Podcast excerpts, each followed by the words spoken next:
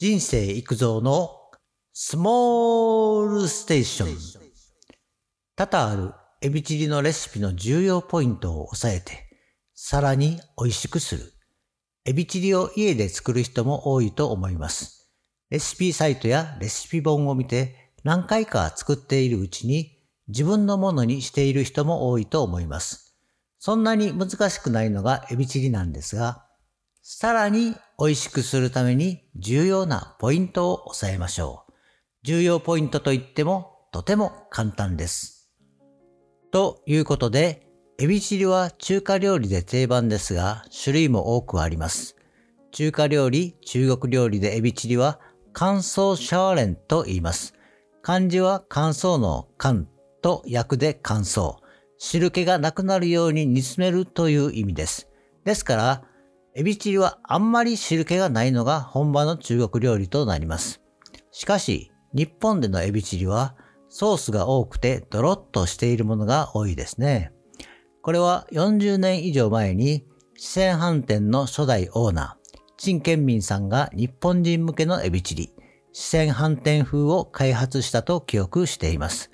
その後、息子の陳建一さんが継いで、現在の四川飯店の代表取締役は、陳健一さんの息子、東健太郎さんです。その頃は、中国料理が日本では定かなレシピがまだなかった時代ですから、中国の食材も調味料も手に入りにくかった時代ですね。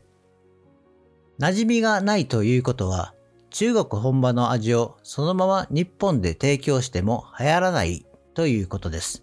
そこで豆板醤、ケチャップ、白ネギ、溶き卵などを入れて完成させたそうです。それが今の定番になっているだけです。そのあたりから派生してケチャップが多めのものやケチャップを使わないものもあります。そしてエビの種類で味付けを変えたりしますね。殻付きの有頭エビなどは醤油を多めに入れるといいですね。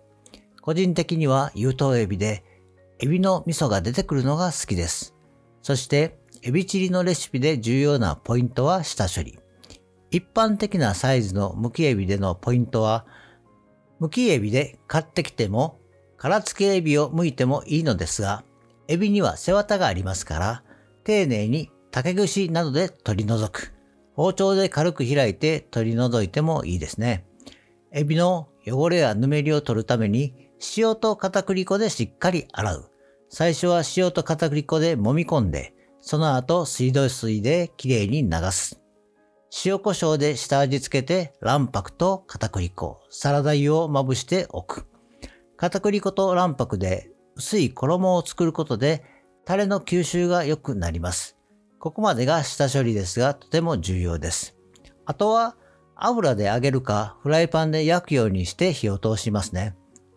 あくまでも家庭で作る場合ですからね。お店では油通しが基本です。エビチリのレシピで重要なポイントの次は、タレです。エビを揚げるなり、フライパンで焼くなりしたら、一度エビはペーパーなどに取り出しましょう。エビチリのタレは、料理酒、ラオチュウ、豆板醤、生姜、ニンニク、白ネギ、甘酒、塩、胡椒、ケチャップなどです。これらが基本で良いと思います。そして重要なポイントは白ネギです。最初炒める時に入れて仕上げにも多めに入れます。甘酒以外の甘みを入れなくても白ネギの甘みと旨みでかなり美味しくなります。一般的なケチャップを使い白ネギを入れてからは火を入れすぎないことです。エビを一度揚げるか焼くかしていますからタレに絡める感じですね。次によりお店の味に近づけるにはどうするか。溶き卵を使いましょう。エビチリのタレも絡まり、仕上げる寸前に溶き卵を入れるとマイルドになります。少しでいいですね。入れすぎると卵とちのようになっちゃいます。